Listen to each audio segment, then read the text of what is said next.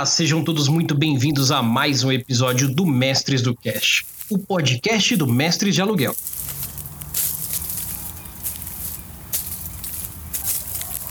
E hoje nós da Mestres trazemos para vocês mais um dos nossos pontos da fogueira. Para você que não conhece esse quadro, vou pedir para que você ouça até o final e se gostar, imagino que sim, volte e ouça os anteriores. Tem muitas histórias legais para serem ouvidas lá também. Mas é claro que durante essa noite maravilhosa eu não vou falar sozinho à beira da fogueira sobre histórias. Então, mestre Matheus, muito boa noite. Muito boa noite, Erli. Mais uma vez aqui acompanhando nessa nesse, nossa leitura na fogueira e vamos ver que contos a fogueira nos traz hoje. Exatamente. E você pode estar se perguntando aí, Erli, de onde é que você tira esses contos? E eu vou te dizer, de vocês ouvintes. São e-mails que foram mandados pra gente com contos, com mundos, com histórias sobre RPG que nós perguntamos algum tempo atrás lá no Facebook e continuamos recebendo porque o pessoal gostou da ideia de mandar, tanto para que a gente divulgue o trabalho das pessoas que gostam de escrever, quanto para que as pessoas tenham as suas histórias lidas e interpretadas aqui. Então, se você quiser também mostrar o seu trabalho, mostrar o seu conteúdo, seja sua narrativa, seja suas histórias de RPG, seja seu mundo, seja sua fantasia, é só mandar para gente para mestresdocast gmail.com.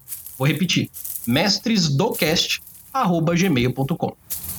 E se você já ouve nosso trabalho, já gosta do que vê aqui e com certeza vai estar nos acompanhando até o final desse ano, que tem muita novidade legal, eu peço para que vocês não deixem de ver as nossas redes sociais, nosso Instagram, nosso Facebook, nosso Twitter e principalmente, gente, fiquem espertos, porque até o final do ano vai ter sorteio, vai ter coisa legal para vocês. E não é só o calor da fogueira que vai trazer coisas boas, não. Fiquem ligados. Já deixando o jabazinho rápido aqui, para não esquecer, se vocês ainda não passaram na nossa loja, vocês estão perdendo tempo porque estamos com promoções sensacionais nos nossos primeiros dias aí de loja Mestres Store. Se você não está sabendo, nós temos uma loja agora. Nós vendemos caneca, camiseta, bolsa, tem muita coisa lá. Passa no mestresstore.com.br ou montink.com barra mestresstore que você vai encontrar o nosso trabalho lá. Artes sensacionais, totalmente originais, feita por nós, feita pelo mestre Matheus. Então, não percam. E claro, gente, a ajuda de vocês é sempre bem-vinda, mesmo porque nós revertemos todo o esforço que vocês têm para manter o nosso projeto aqui vivo para vocês em conteúdo como esse. Então, não deixem de passar nos nossos financiamentos coletivos, darem o seu pequeno toque, aquela pequena ajuda que faz uma total diferença no nosso trabalho como um todo e faça parte da nossa comunidade dos mestres de aluguel. Aqui além de você ajudar o nosso trabalho com dois, cinco, dez reais que seja, você faz parte dos nossos grupos, grupos internos, aqueles que só quem é sabe, onde você vai ter podcasts adicionais por semana, podcasts só para quem é patrocinador. Você vai ter acesso ao nosso acervo, onde tem centenas, talvez milhares de PDFs para você utilizar nos seus RPGs com tranquilidade, é de vocês. E o principal, a partir do mês de dezembro, quem for patrocinador dos mais altos níveis vai participar mensalmente de sorteios dos produtos da nossa loja. Então, nada mais justo que a gente reverter, como eu sempre digo para vocês, fisicamente o nosso trabalho. Então, não deixe de participar. Agora a gente tem PicPay Assinaturas, Padrim e vou deixar o link novo aqui para vocês do nosso catarse.me, onde você pode se inscrever lá, fazer a sua assinatura mensal e receber todos esses frutos sensacionais, beleza? No mais, tá na hora de botar lenha nessa fogueira, porque tem muita história para contar.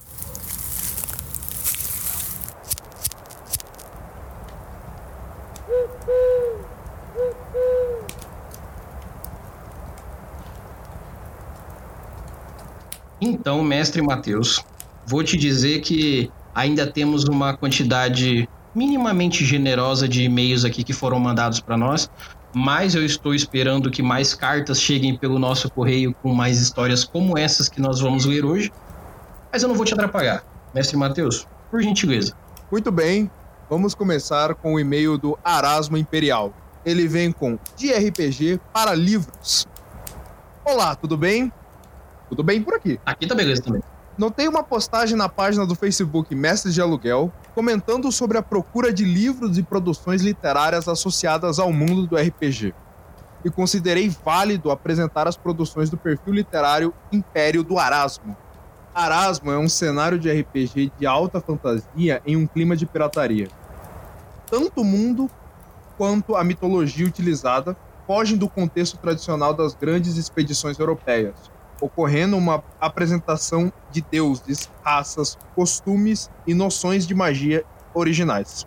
Os livros disponibilizados pelo perfil até o momento são classificados em duas modalidades. A primeira é a transcrição das sessões de RPG jogadas pelos autores do perfil, como por exemplo o livro Prisma. A segunda modalidade são livros que narram detalhes do cenário por meio de acontecimentos históricos, aventuras de NPCs relevantes e lendas do mundo, permitindo assim conhecer um pouco mais do universo do Arasmo. Cita-se como, por exemplo, o livro Em Busca dos Gigantes de Arasmo. Todos os livros são conectados, mas podem ser lidos individualmente, sem a perda de seu sentido. Destaca-se também que a classificação etária de cada livro é indicada no começo da obra, permitindo ao leitor saber a complexidade bem como os temas gerais abordados. Agradeço pela atenção e espero que gostem de conhecer um pouco do nosso trabalho. Atenciosamente, Matheus Mainardes Assis. Olha aí, tem que ser Matheus. tem que ser Matheus.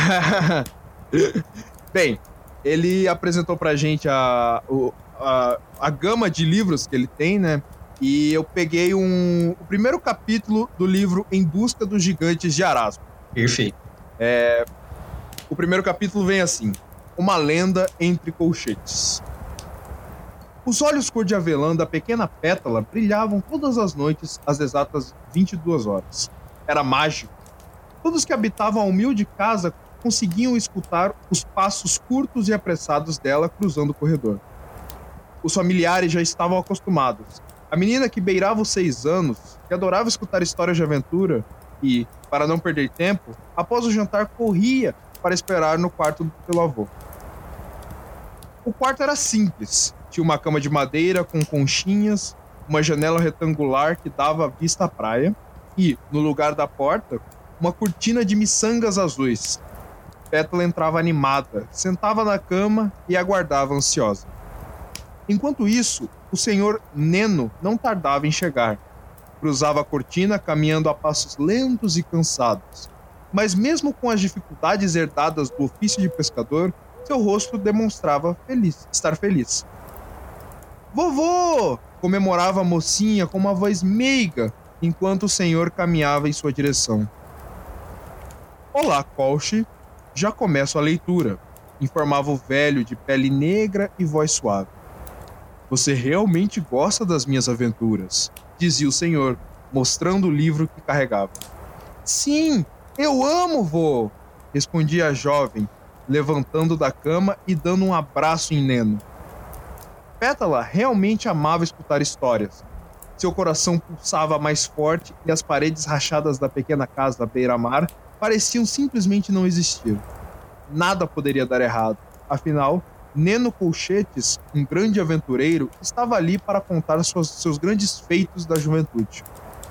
Antes de dar início à narrativa, Neno fazia questão de ajudar Pétala a se deitar perguntava se os dentes de tubarão estavam limpos e, em seguida, caso tudo estivesse nos conformes, questionava um, em tom provocativo: Está pronta, senhorita Pétala Colchetes? Sim! concordou a menina com um olhar brilhante, cheio de admiração.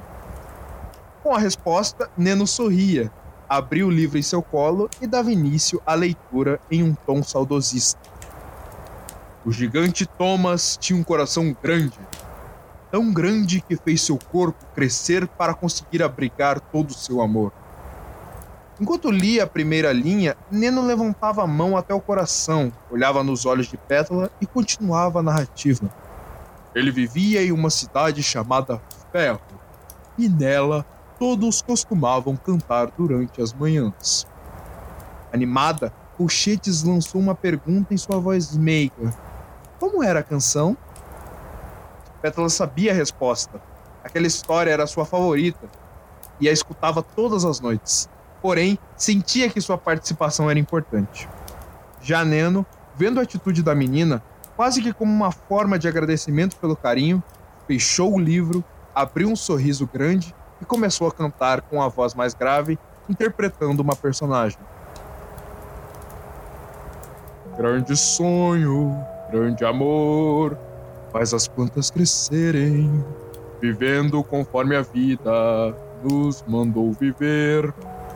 Grande sonho, grande amor, faz o sol nascer, vivendo os dias quentes, conforme o Deus da vida mandou viver. Ao final da segunda repetição, Neno fazia uma pequena pausa, respirava, recuperando o fôlego e retornava à narrativa inicial.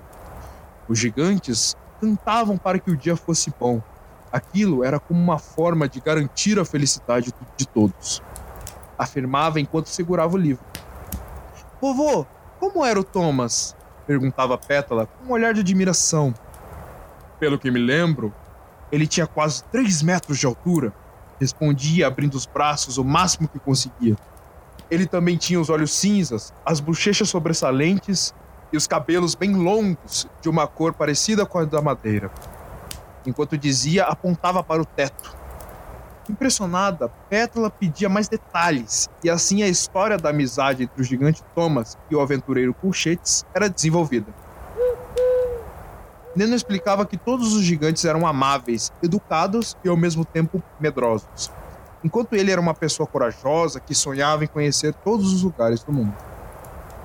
Lentamente, os segundos se tornaram minutos, e os minutos, uma hora. Pétala estava admirada e sempre queria mais detalhes sobre a aventura. Contudo, o Sr. Neno já não era mais um moço.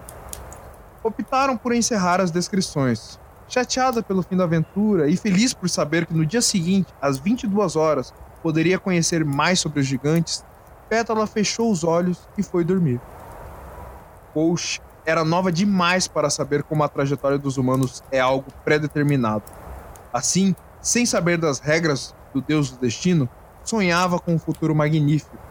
Já Neno, às exatas 23 horas, deu um pequeno afago nos cabelos da menina e seguiu com um pouco de dificuldade para o seu quarto, ciente que o tempo estava passando. Caraca, mano, que lindo, cara. Pô, primeiro que assim, temos uma apresentação sensacional de cantoria do mestre Matheus. Parabéns a todos os envolvidos. eu gostei demais. E, cara, eu vou te dizer uma coisa: dos e-mails que a gente leu aqui com contos, esse, se não for o que eu achei mais bonito, tipo, beleza real, é um dos mais, cara, porque eu achei muito fofo, muito bonito, cara. Ele tem uma construção de. Ele começa, né, com uma construção familiar e tudo mais. E eu espero ver o resto, né, mano? Pô, vou dar uma lida aqui no resto. É, uma, é o começo de uma construção. Como ele disse, esse livro se baseia, né, na, nas histórias do mundo, nas lendas, nos NPCs das aventuras. Pô, aqui, dois NPCs já de cara. Sim, não, cara, ficou muito show.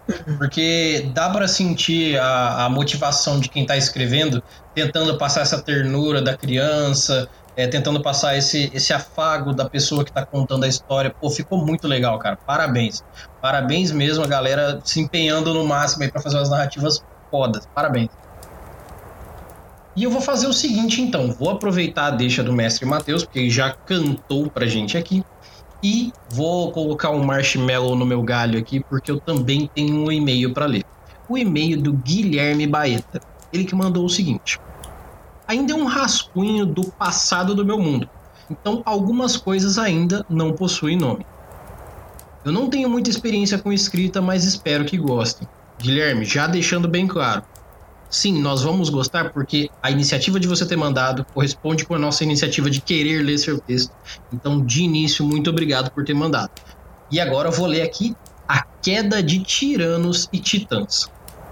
209 anos de batalhas entre criaturas míticas. Membros da guerra: gigantes versus dragões. Alguns membros de raças pequenas também participaram, em ambos os lados. Local do conflito: ao norte, no lar de Inaires, no deserto de Ramiketh, na floresta de Polímer e na cordilheira desolada. Razões da guerra: ambos os lados viviam uma paz tênue após a guerra milenar, mas ela foi rompida quando os dragões atacaram a capital Titã como vingança pelos gigantes terem destruído os ovos da antiga cidadela dracônica. Tempo: 209 anos. 612 pós-queda até 821 pós-queda. Casualidades: todos os participantes sofreram grandes baixas, com os dragões perdendo todos menos um de seus anciãos e apenas dois adultos sobreviveram. O Rei Oráculo, o gigante da tempestade que comandava todos da sua espécie, desapareceu e o líder dos gigantes da Pedra e Fogo foram mortos em batalha. Inúmeras vidas também foram perdidas entre as raças pequenas totalizando quase 10 mil mortos ao todo. Todos que foram enviados ao norte nunca retornaram. Apenas sobrando a parte da população anã de Ren, que fugiu e ergueu a capital de Arkhen. Até hoje, uma nevasca intensa assola o norte, isolando-o do mundo e consumindo qualquer um que se aventure por lá. A última batalha foi travada na Cordilheira Desolada, onde o dragão vermelho ancião foi morto, junto do líder dos gigantes de pedra. As consequências: muitas áreas ficaram inabitáveis e várias paisagens foram destruídas. A economia de muitas nações ficaram extremamente abaladas. Anões de Arcanhien lamentam a antiga capital, amigos e familiares e a história do seu povo que foram perdidos com a vinda da nevasca nos atuais ermos congelados. A partir daí, criou-se um festival para homenageá-los, onde lanternas com mensagens são enviadas em direção à antiga capital. Além disso, muitos corpos de criaturas míticas foram deixados para se tornarem parte da natureza. Muitos deles se tornaram morros, montanhas ou florestas. Parte da floresta de Polimer está crescendo em cima do corpo de um batalhão de gigantes, regenerando parte da área que foi destruída em luta contra um dragão ancião negro. Foi de repente, a capital titã brilhou com uma luz azul, enquanto o som de raios e trovões enchia o céu em uma noite estrelada, acordando pessoas desde Utriev até Volga. Dragões azuis sobrevoavam Findgard, enquanto pedras do tamanho de cavalos e flechas grandes como árvores eram lançadas. Enquanto uma batalha era travada no céu, outras ocorriam no chão. Volga tinha sido invadida por Trincalis e Krikrins, enquanto a marinha de Utriev fora surpreendida por embarcações contendo orcs, draconatos e humanos. Ambos os grupos portavam o símbolo da Irmandade Dracônica, como era conhecida a aliança entre as cinco espécies de dragões cromáticos, liderada pelos cinco anciãos de cada cor. O conflito continuou por três dias, e com os dragões finalmente mortos, a capital estava praticamente destruída. Os gigantes restantes se mobilizaram em uma legião comandada por um gigante das nuvens que liberou sua tropa para o sul, uma antiga área pertencente aos dragões, dando início à queda de tiranos e titãs. Após aquela fatídica noite, foi formada uma aliança entre Utriev, Volga e Findgard, e futuramente outras capitais e povos, que viriam a ser conhecidas como Coalizão. Além disso, Yuan-Tis invadiram a capital élfica de Polimer, enquanto Ren, a capital anã localizada nos atuais ermos congelados, foi atacada por dragões brancos. E foi isso que o nosso grandíssimo Guilherme Baeta mandou. Guilherme, muito obrigado pelo seu princípio de mundo. Eu já estou muito empolgado a ver ele acontecer. Já vou te adiantar que provavelmente eu utilize esse plot em algum lugar, porque olha, tá maneiro. O que, que você achou, mestre Matheus? Cara, um começo de mundo sensacional, do, uma, do jeito que eu gosto. É, eu sou um amante dos Dragonborns, né, dos Draconatos do D&D clássico. Eu adoro criar personagens desse tipo e eu adoro brincar com as cores. As cores dos dragões influenciam no poder e na base é, na base matricial deles e, e, os seus ancestrais, né? Dragões uhum. anciões. E eu acho esse plot muito legal para ser explorado. Está sendo explorado de uma maneira muito da hora nesse seu, nessa sua escrita, cara. É um começo bem da hora, tem muito pano pra manga para você colocar aí, tá bem maneiro, continue escrevendo, cara, parabéns. Parabéns, Guilherme Baeta. E mestre Matheus, temos mais uma história hoje pra gente fechar com chave de ouro? Hoje nós vamos terminar com a história do Lucas. Ele que vem no e-mail desse jeito. Textos sobre o Bakumatsu. Olá, boa noite. Eu vi um post em uma página da internet onde procuravam escritores. Bom, me chamo Lucas e sou escritor nas horas vagas. Eu e meus colegas jogamos um jogo de deep storytelling num período um pouco depois do Japão feudal. Nossa história envolve cinco personagens que vivem a mesma história dramática de ter que encarar o mundo mudado diante de seus olhos. O período Bakumatsu foi um período muito conturbado na história do Japão, onde as fronteiras foram abertas e, a, e o Ocidente é convidado a visitar as terras abertas dessa ilha misteriosa chamada Japão. É uma história fictícia de uma época real, sem magia ou contos de fada, mas com muitas intrigas e romance. Nessa história vocês conhecerão Clement, um pianista aventureiro intitulado de Gaijin, estrangeiro, Akemi, uma japonesa guerreira que entra para o exército para vingar os sonhos não realizados de seu irmão, Toshiro, um samurai assassino, assassino de aluguel, mas que luta contra seu código Bushido, Susuka, uma, a geisha frágil que enfrenta o mundo pelo seu amado, e Jun, o shinobi renegado à procura de um alvo cada vez melhor. Sejam bem-vindos ao Bakumatsu. Nosso jogo é escrito no site da Nova Era e depois eu passo para o meu blog. Se vocês tiverem interesse de ler, por favor, nos acompanhem nessa história profunda do Bakumatsu. Um abraço e até mais. Muito bom, cara, muito bom. Perfeito. E ó, já avisando aqui, é, é, o, pelo que eu vejo, só no e-mail que ele mandou, não na história em si, já dá para ver que tem um engajamento muito legal de narrativa aqui, sabe? Premissa do RPG levada a sério. Eu vou pegar aqui do blog dele uh, o primeiro conto do, do Contos do Bakumatsu. É, espero que vocês gostem e apreciem indo até o blog, dando uma força pro nosso amigo aqui, lendo. Vamos começar com sons, gestos e cheiros. Mesmo do outro lado do mundo, existem coisas que não mudam. O som da multidão no mercado podia ser ensurdecedor. Mercadores gritavam de suas barracas, tentando atrair a freguesia anunciando seus produtos. O jovem caminhava com sua caderneta aberta, tomando notas das curiosidades que observava com os olhos muito azuis. O significado daquelas palavras e letras ainda eram muito estranhos aos ouvidos de Clement. Os ouvidos treinados do músico e sua mente sagaz haviam aprendido a discernir algumas palavras e variações. Mas a estrutura daquele idioma ainda lhe era um delicioso mistério a ser desvendado. A população da ilha de Dejima era a mais cosmopolita da distante, obscura e fechada nação japonesa. As pessoas da ilha estavam acostumadas à presença de europeus que viviam na ilha há séculos, desde a chegada dos portugueses em 1641. A ilha era um símbolo do tratamento dado aos estrangeiros, praticamente um zoológico para animais exóticos. Quando os europeus chegaram, séculos atrás, o shogun da época ordenou a construção de uma ilha artificial para abrigar os estrangeiros e proibiu a circulação deles em qualquer outra parte do território japonês poucos comerciantes japoneses recebiam autorização shogunal para realizar comércio com os europeus residentes em Dejima.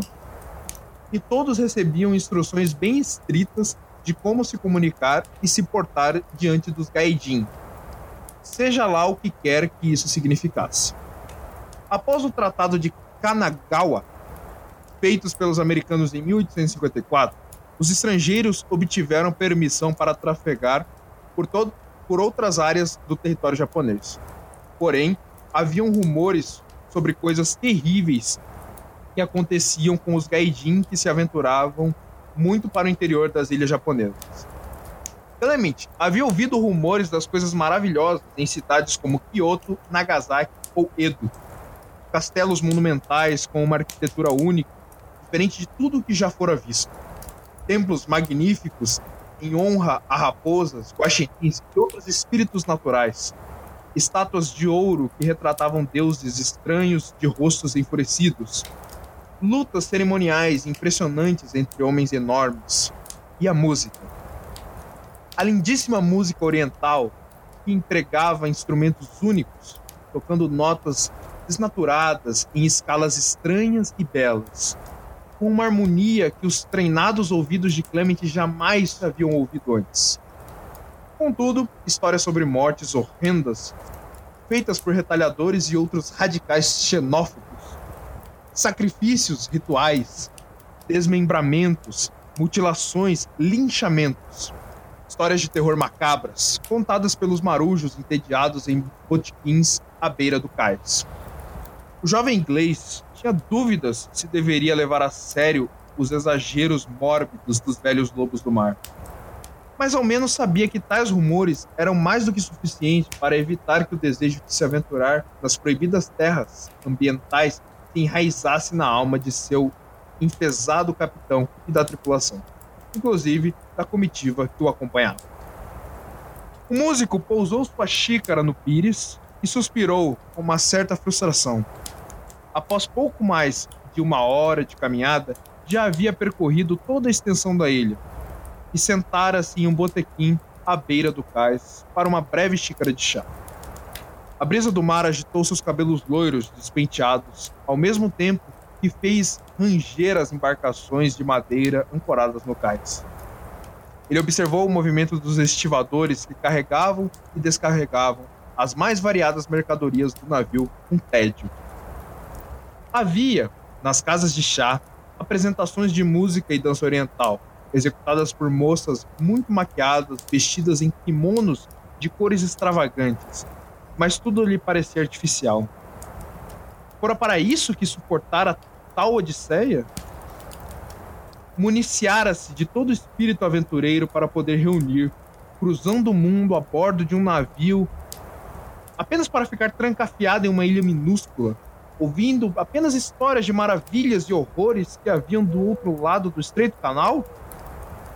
Podia até mesmo observar as casas e o cais que haviam do outro lado do canal. Por Deus, estava em um maldito botequim português. Para isso, não precisaria ter suportado meses de viagens através das águas tão perigosas. Perguntou-lhe a conhecida voz rouca de Richard, o imediato do navio. Richard era um homem de meia idade, com cabelos e barbas negras, que começavam a ganhar tonalidades cada vez mais vívidas de cinza. E os longos cabelos pretos em um rabo de cavalo, muito comum entre os oficiais da Marinha Britânica. O rosto muito quadrado com estranhíssimo nariz partido, tornavam-no um homem notoriamente feio. Mas a camaradagem e o conhecido gosto do velho lobo do mar o faziam muito querido por toda a tripulação. Você parece entediado, Clement! Disse-lhe com uma voz que parecia rasgar-lhe a garganta, enquanto pedia ao garçom que lhe servissem uma garrafa de aguardente. E assim termina este primeiríssimo conto. É o, é o básico do básico, mas que traz muito da, da história, né, velho? É um. Puta, que aventura da hora, mano. Inspirada numa história antiga do Japão da, da, chegada dos portugueses, sabe? É, a gente já tem a premissa de que vai ter samurai e vai ser aquela coisa, é, sentimento, é, espírito samurai. Pô, a, a, coisa é muito bem colocada. Então, já um parabéns de antemão aí por tudo isso. Sim, mano, a chegada dos, dos europeus né, no Japão, todo aquele conflito de cultura, caralho, enraizado numa história de aventura, pô, muito da hora jogar isso, cara. Muito maneiro, cara. Então, Lucas, muitíssimo obrigado pelo seu e-mail. A galera que quiser continuar lendo aqui, a gente vai deixar o link no post, obviamente, para que conheçam o, as histórias que vocês estão jogando aí. E para que a gente feche hoje o nosso Mestres do Cast, os nossos contos aqui na beira da fogueira, eu vou fazer o seguinte. Eu vou fazer diferente porque normalmente eu leio o e-mail tradicional no começo, mas eu vou começar a ler aqui no final, que é para ver quem tá ouvindo até o final do episódio. E eu vou ler um e-mail muito especial que ele, vou te dizer que ele me deu me emocionado, porque eu fico muito emocionado quando vejo, ouço, vejo, leio qualquer coisa desse tipo de coisa, então, é, sei lá, estou um pouco mole aqui, mas eu lerei de coração. É, o título do e-mail é Aqui está um ouvinte que fez uma maratona de todos os episódios nos últimos dois meses. Caraca. O Saulo Daniel Ferreira. Ele mandou da seguinte forma: Olá, equipe da Mestres de Aluguel. Tenho escutado os episódios do Mestres do Cast há aproximadamente dois meses. Hoje finalmente acabei de escutar tudo e envio aqui um e-mail para saudá-los pelo maravilhoso projeto. Faltou me apresentar. Aqui vai. Meu nome é Saulo Daniel Ferreira Pontes, sou graduado em Engenharia da Computação. Atualmente trabalho como artista técnico e desenvolvendo jogos digitais. Recentemente, após a pré-venda do Tormenta 20, retornei ao mundo dos RPGs e comecei a pesquisar sobre sistemas e cenários. Após uma peregrinação por vários nichos de podcast, encontrei o Caquitas Podcast e posteriormente diversos outros do gênero, o que inclui o Mestres do Cast. Com elas e vocês, estou aprendendo bastante sobre vários jogos que nunca tinha ouvido falar. Estou começando a desenvolver também um sistema barra cenário chamado Pérolas, que devo começar a liberar material no início de 2021. Ele surge bem influenciado por tudo que venho aprendendo sobre RPG e se passa em um mundo submarino onde habitam seres marinhos com características humanoides. A ideia do cenário se origina de um pequeno zine que fiz em 2018 e que no início de 2020 teve uma publicação remasterizada em formato físico financiado por um edital de cultura da Prefeitura de Natal, Rio Grande do Norte. Olha que massa! Aí ele deixou os links aqui do, do Zine e ele disse assim: Espero qualquer dia desses interagir, jogar com vocês e assim que possível me tornarei um apoiador do projeto. Até a próxima, logo mais enviarei novidades sobre o Pérolas. Caraca, mano. Eu, eu, eu só não choro porque eu seguro muito, cara. Eu sei nem o que dizer. Olha aí, já temos um audiocurso, já Não, temos é. um audiocurso prontinho aí, velho. Você, a hora que lançar, é só falar com a gente que a gente faz um audiocurso sobre o Pérola. Inclusive, Sal, já vou deixar aqui bem claro para você. Venha falar conosco nas nossas redes sociais aí, fale diretamente comigo. Pode chamar o Erli, a gente vai colocar esse pérolas para cima, porque se qualquer centavo do nosso trabalho ajuda para que você desenvolva, evolua e faça com que o RPG no cenário nacional melhore, é, é de muita felicidade pra gente e vai ser um prazer poder divulgar, colocar pra frente, mestrar, jogar, botar a galera pra ver, fazer live. Cara, vai ser um prazerzaço, cara, de verdade. Muito obrigado, Saulo. É um prazer que você comece aí a ouvir a gente. No final das contas, já maratonou a gente. Caraca, a primeira pessoa que disse que maratonou a gente. Que felicidade, cara. Então, se vocês, como o Saulo aqui, que está maratonando a gente, que já ouviu nesses últimos dois meses aí, segundo ele, se você, como ele, gosta do nosso trabalho, considere se tornar também um apoiador, participar do nosso grupo especial da nossa comunidade, participar do nosso grupo do Whats, que é coisa que nossos apoiadores têm, e eu com muito carinho converso com todo mundo lá, o mestre Matheus está lá também, a Sabrina está lá, todo mundo que joga RPG com a gente está nesse grupo. A galera tem acesso a coisas, como eu disse lá no começo do episódio, como o nosso acervo. Cara, muita coisa, muito conteúdo que a gente cria. É, agora eu vou começar a fazer um conteúdo especial para os padrinhos. Eu vou começar a mestrar RPG pelo Tabletop Simulator para os padrinhos. Aí tô, tô na corrida para comprar o Tabletop para fazer um conteúdo legal.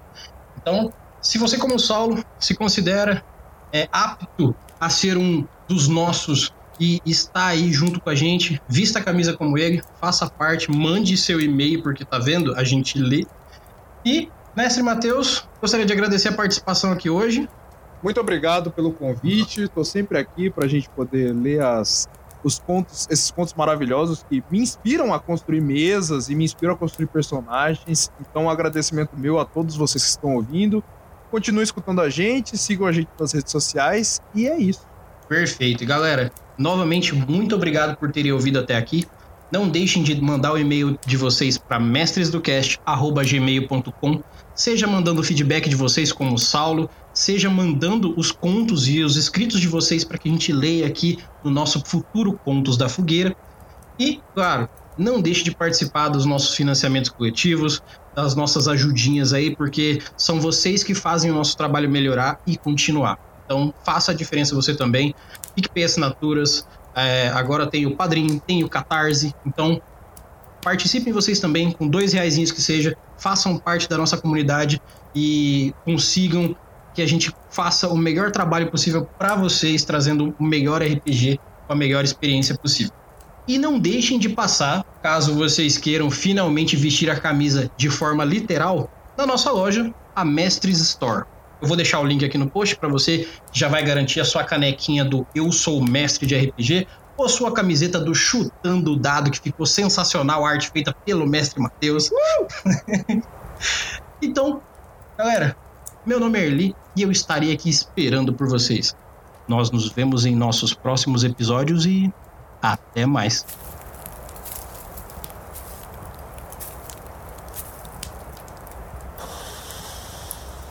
Versão brasileira Mestres do Cast.